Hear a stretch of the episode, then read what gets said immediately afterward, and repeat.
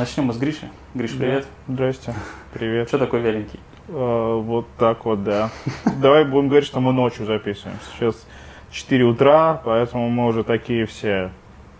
Да. Ну, а 4 утра тоже нормально. Может быть, мы только пришли на работу. Да, тем более, какой у нас часовой пояс, мы же не знаем этого. Расскажи, чем ты занимаешься в Агиме? А, я занимаюсь странными вещами. Я придумываю концепции, я иногда помогаю с продажами, я иногда помогаю разрулить какие-то коммуникационные вопросы. Ну, потому что обычно, когда есть проблема, это проблема вот в общении. Мгм. Когда дизайнер не может донести свою идею, или когда надо идею переделать, ну вот такими вещами. То есть в основном, да, уже я ничего не рисую, я деградировал.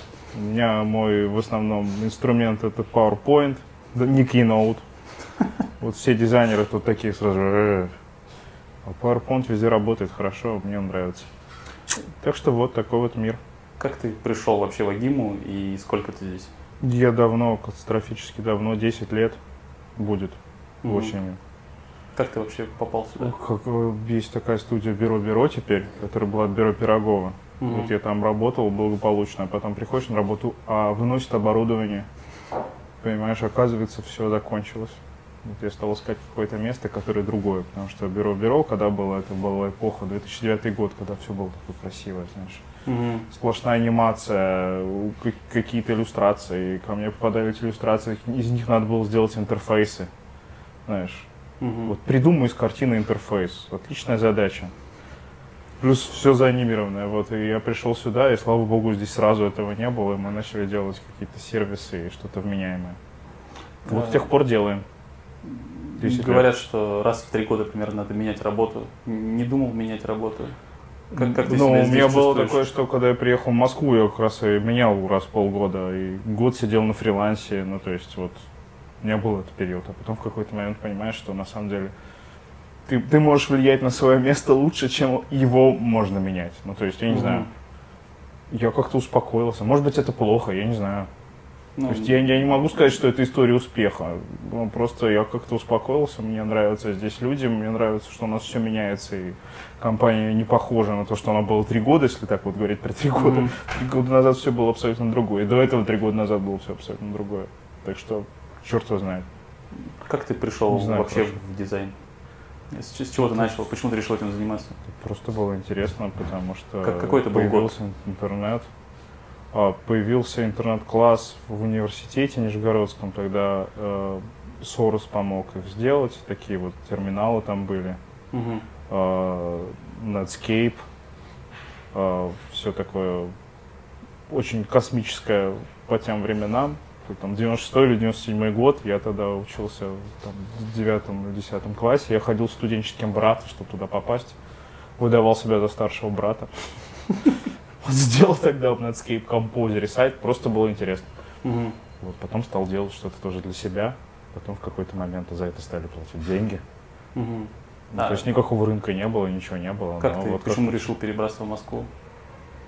вот просто это от плохой жизни, я не знаю. Ну, у меня не было такого, опять же, тоже это не история успеха. Меня стало тошнить от Нижнего Новгорода и от всего, что там есть. И я просто взял а, свою подборку журналов «Как» и «Вилку» и уехал в Москву. И была у меня там работа первая. Я жил на диванчике в переговорке три месяца.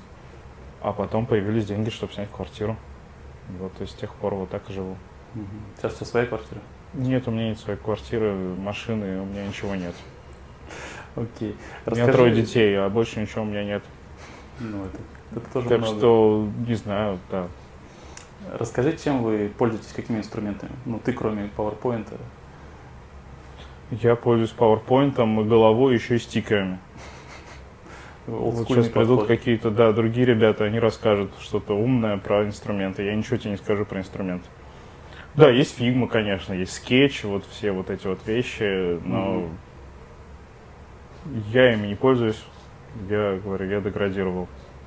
Когда ты И последний раз мне даже как-то вот сейчас даже как-то это и интересно, честно говоря. Нет, я постоянно что-то рисую, я делаю там фирменный стиль. Иллюстратор, да. Иллюстратор у меня есть. Мне он нравится. Фотошоп мне до сих пор нравится. Вот они у меня стоят. Мгм. Нет, А- я постоянно что-то делаю. Всякие картиночки, да.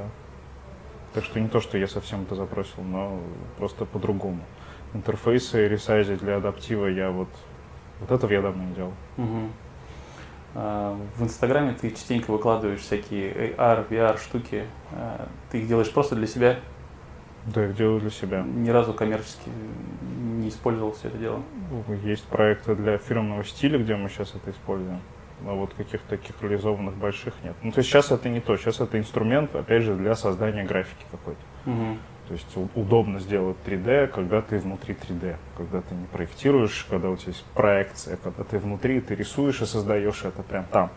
Ну, то есть это абсолютно по-другому процесс выглядит, он по-другому чувствуется, это в миллиард раз быстрее. И Мгм. поэтому, а это уже ты можешь использовать в каких-то других областях, когда тебе нужна графика для любых других проектов. Так что я это себе так сейчас вижу. То есть это не как создание вот, приложения для дополненной реальности. Потому что пока у нас не будет вот, дешевых очков с дополненной реальностью, это Мгм. все не взлетит. Там все эти вещи через телефон, я тоже в них не очень верю. Мне кажется, они не супер применимы. Баловство. Ну, не баловство, это тоже ограничено. Ну, то есть нет баловства, есть э, узкие ниши, где оно найдет себя. То есть Мгм. это слишком узкая ниша. Потом очки, они тоже будут какой-то нишей. Они не заменят ничего, они просто будут еще одним использованием, еще одной средой, которой можно как-то коммуницировать. Мгм. Ну, я очень верю в эту среду, мне это прям вообще очень штырит.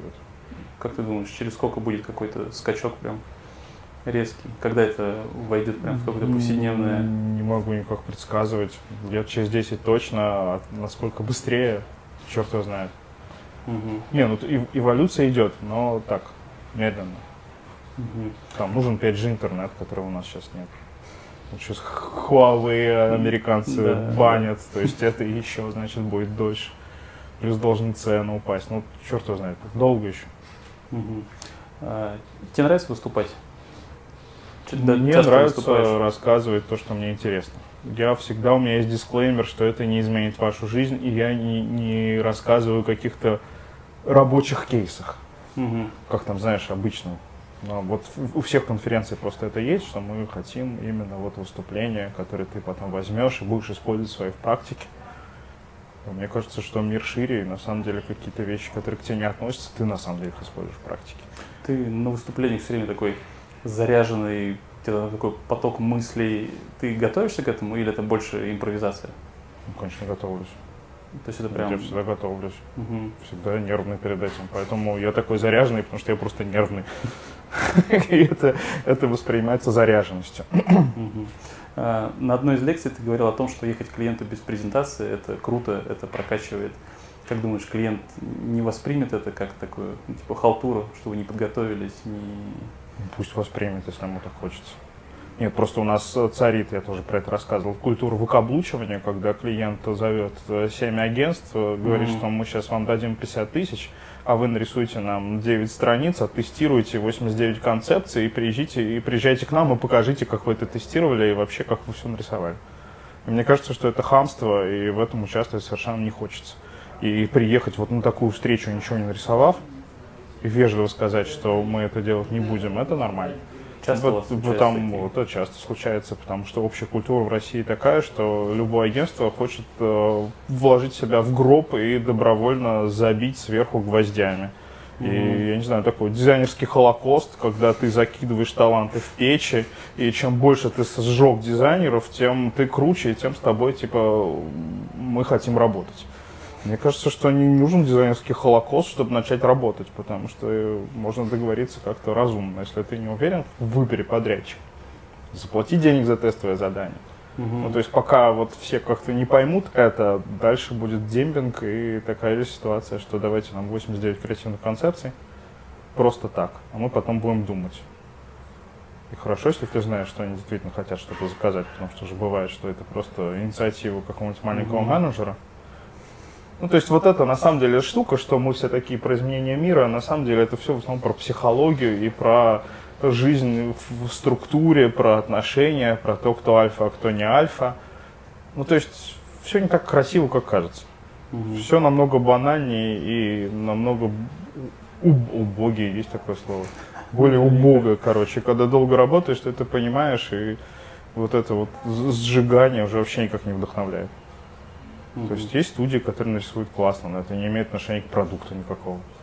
То есть у нас миллиарды раз было такое, что классно нарисовали или там по цене прогнулись. Клиент выбирает эту компанию, потом проходит полгода, они обосрались, когда они опять тендер идет. Они опять выбирают другую компанию, те опять обосрались, в третий раз они приходят, и мы им делаем что-то меняемое. Понимаешь, вот, Мгм. к сожалению. К сожалению. А, расскажи, как у вас проходит... э, Набираете стажеров вообще? О, есть стажеры, да, есть вот сейчас. Есть у вас какая-то по- Люня, если придет, потоковая быть, штука? скажет. Потокового нет. То есть потокового мы не отработали, но я надеюсь, что у нас это когда-нибудь получится. Мгм. А Пока сколько- нет, были такие единичные случаи, но нельзя сказать, что вот это какой-то супер успех. У нас есть школа какая-то, нет. Мгм. Сколько у вас сейчас дизайнеров? Штук 6, наверное, что ли, 7, плюс какие-то еще внешние люди.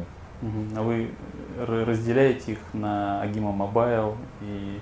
Ну, есть, да, есть э, те, кто только приложения делают. Вот у нас отдельно есть арт-директор по вебу, арт-директор по приложениям. То есть, Они, ну и там еще отдельная команда, там, например, какая-нибудь э, пятерочка, вот, которые пилят приложение, вот они только это делают и все. Вот у них прям чи- чистая команда, которая занимается только одним проектом. Если закончится пятерочка, распустите команду или на другую кинете. И скорее у нас сейчас опять начнется перекресток, и еще надо будет нанимать людей. Так что нет. Ну, у нас вообще, мы ценим вот людей. У нас больше вот какой-то такой, знаешь, когда везде есть смена людей, как Мгм. называется, там, Текучка? текучка, да. Ну вот у нас текучка, она больше менеджерская, чем вот среди дизайнеров, программистов и таких вот людей, которые сами делают что-то. Ну, То есть вообще в компании Агима, наверное, сложнее всего менеджерам. Я вот смотрю на них, мне страшно. Действительно, они там вкалывают просто.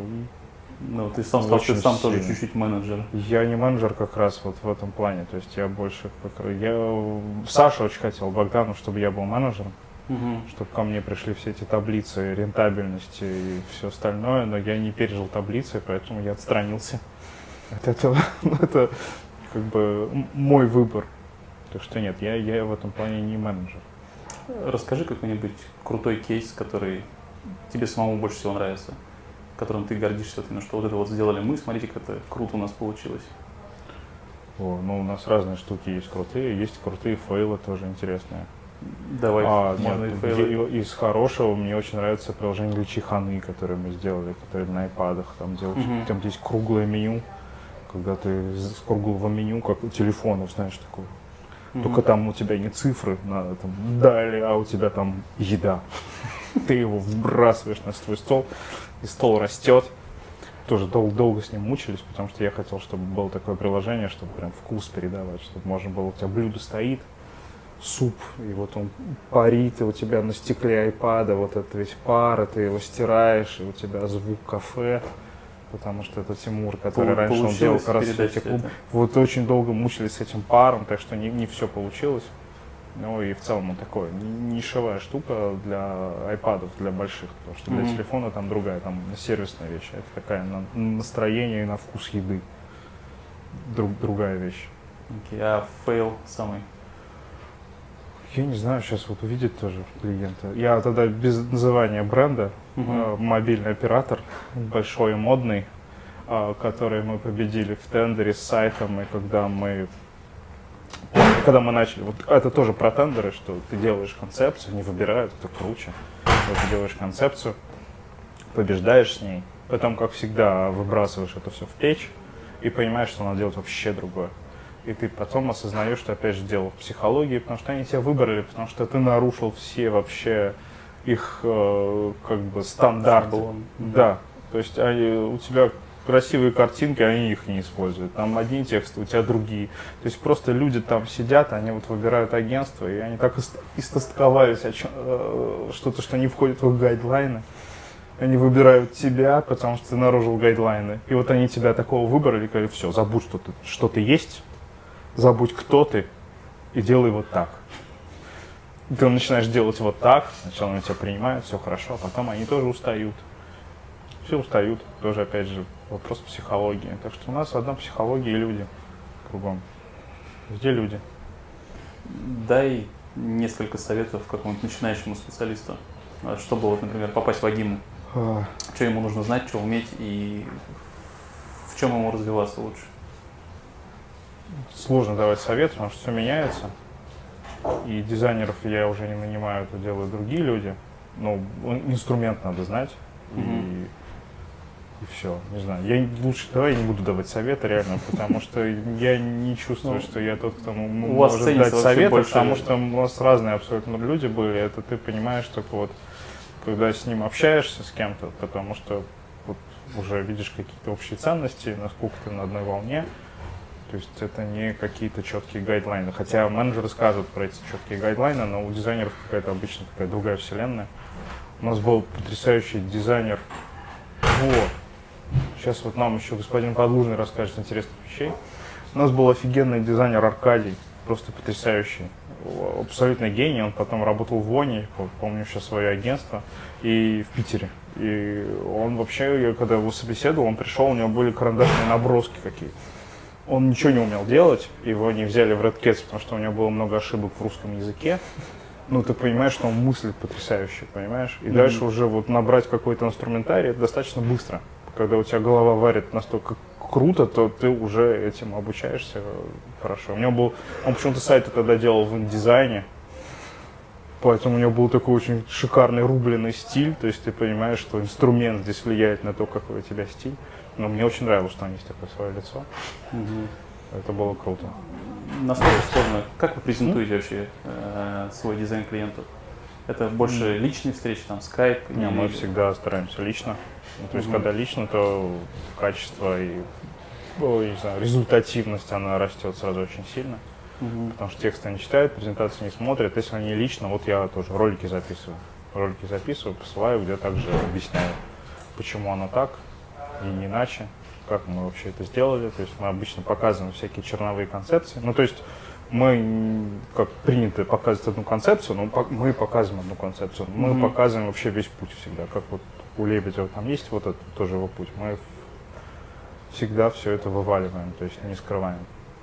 И это хорошо работает обычно. Часто заставляют переделывать. Ну, Типа, бывает, да. Не Уровень знаю. креатива не соответствует. Да, по-разному бывает. Часто бывают какие-то абсурдные вещи тоже, когда есть кто-то, чье мнение не учли, Мгм. кто-то в команде клиента, кто не успел пересовать твоими руками, и ты не смог как-то создать ему впечатление, что все-таки он самовыразился. Ну, то есть это вот тоже такая штука. Вот я когда жил в Нижнем Новгороде, я думал, блин, ну это Нижний Новгород, естественно, вот такие проекты. Понимаешь, потом приезжаешь в Москву, там работаешь в одной компании, думаешь, ну еще как маленькая компания, понимаешь, это такие клиенты. А потом понимаешь, что в принципе люди везде одинаковые, и Мгм. в общем-то ничего не меняется. В целом какой-то уровень профессиональности растет, но попадаются очень разные персонажи. Так что, может быть, даже маленькие лучше, чем большие иногда. То есть там у тебя свободы больше, ты не в, не в тоннеле гайдлайнов, когда у тебя есть. Я тоже делал когда альфа-страхование, был директором на альфа-страхе долго, и когда у тебя пропадают все цвета, кроме красного и градации серого в твоей жизни, это потом становится как-то очень грустно. И один шрифт киевит, да, тогда был киевит почему-то у них. Это сложно, это надо пережить, но, наверное, тоже хорошая школа, потому Мгм. что ты учишься работать вот в этих ограничениях и в скорости, и как бы в стиле в одном, находить разные лазейки.